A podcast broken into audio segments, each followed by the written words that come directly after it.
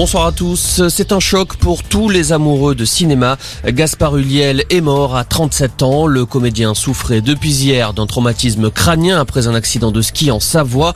Une collision avec un autre skieur. Une enquête a été ouverte. Gaspard Huliel laisse derrière lui une carrière faite de succès, Sophie Sarance. Oui, c'est en 2002 que Gaspard Huliel décroche son premier rôle important dans Embrasser qui vous voudrez de Michel Blanc. Suivra Les Égarés aux côtés d'Emmanuel Béard. Des films qui lui valent d'être nommé au César comme meilleur espoir masculin. Une récompense qu'il décrochera finalement en 2005 pour un long dimanche de fiançailles.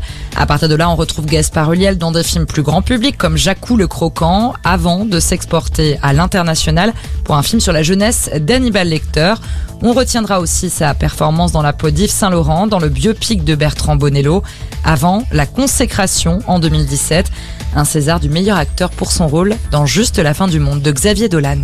Et parmi les réactions, celle de Jean Castex, c'est le cœur serré que nous reverrons désormais ses plus belles interprétations, écrit le Premier ministre sur Twitter. Le comédien Pierre Ninet, lui, dit avoir le cœur brisé.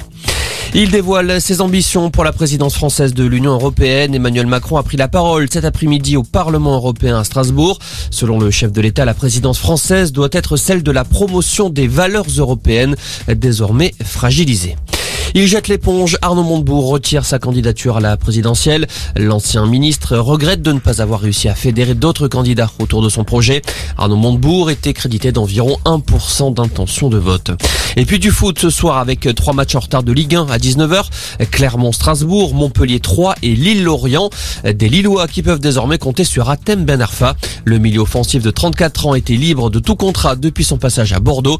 Il s'est engagé pour six mois avec le LOSC. Atem Ben Arfa se dit très impatient de retrouver la compétition. Voilà pour l'info, excellente soirée.